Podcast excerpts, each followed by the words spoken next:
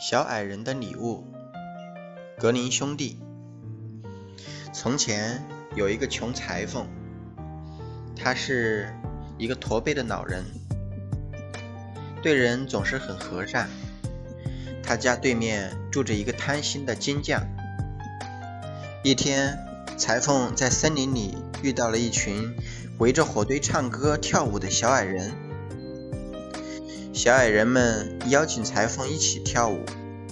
过了一会儿，一位长胡子小矮人把裁缝的白头发剪掉了，又砍掉了裁缝的驼背。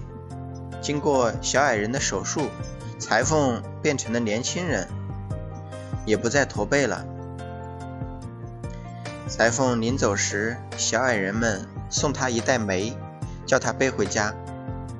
到家后，裁缝惊讶地发现，从袋子里倒出来的不是煤块，而是金灿灿的金子。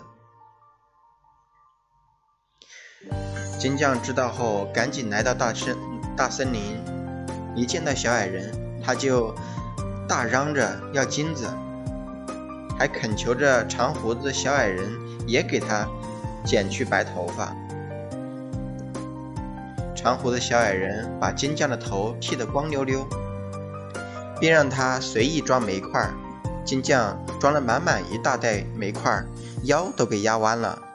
等他回到家时，却发现袋子里倒出的都是实实在在的煤。